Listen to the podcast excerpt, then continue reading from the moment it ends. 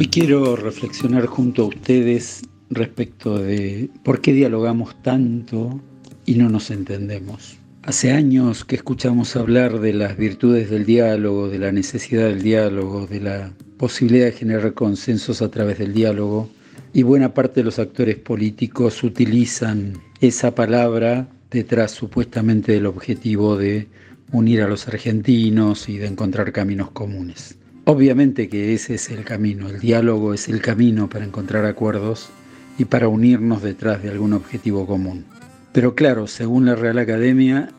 el diálogo es una conversación entre dos o más personas que alternativamente manifiestan sus ideas o efectos. Desde ese criterio amplio, cualquiera dialoga, incluso los que hablan distintos idiomas pueden dialogar sin entenderse en lo más mínimo. Y a veces da la sensación esta, que cada uno de los actores que apelan al diálogo están hablando en idiomas distintos, en contextos diferentes y muchas veces también con objetivos distintos. Hay un nivel en el que se da el diálogo perfecto, que es cuando los interlocutores hablan un mismo idioma, le dan a, a, las palabras que utilizan el mismo sentido, la misma valoración y contenido. Ese diálogo une a los dialogantes porque además seguramente parten de un sustrato, de una base común de valores que los enriquece porque tienen esa base común que les permite construir sobre esa base común matices que amplían, profundizan, incluso le dan un, un formato mejor a cualquier tema que se ponga en discusión. Y esta es la necesidad del tipo de diálogo que hace falta en la política. Pero a poco de ver lo que sucede al interior de la coalición de gobierno o la coalición de la oposición, y mucho más aún si se trata de diálogo entre actores de, de cualquiera de esos sectores de la, de la confrontación, porque de eso se trata, de una confrontación política,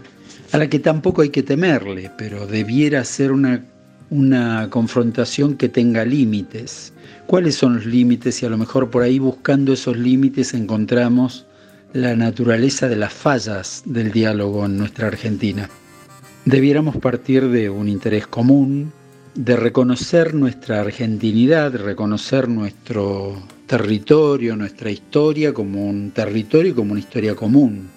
porque a partir de ese reconocimiento es posible plantear con bases medianamente serias la discusión de alternativas para el futuro común. Pero cuando se pone, se escucha el diálogo entre actores de la política argentina,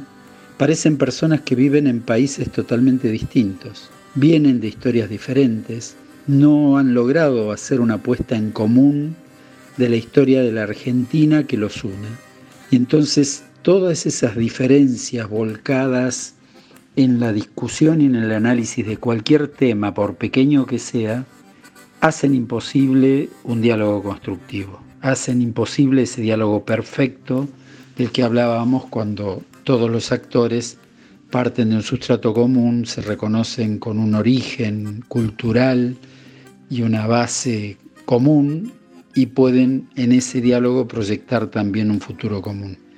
Entonces vamos a tener que revisar en profundidad y esto nos pasa incluso a nivel familiar, con los amigos. Tenemos que hacer un gran ejercicio para poder reconocer lo que nos une, lo que es común, lo que más allá de pequeñas diferencias que tengamos sobre la observación del pasado, porque todos tenemos alguna herida por sanar, si no logramos hacer una apuesta en común sobre nuestra argentinidad, sobre nuestro pasado,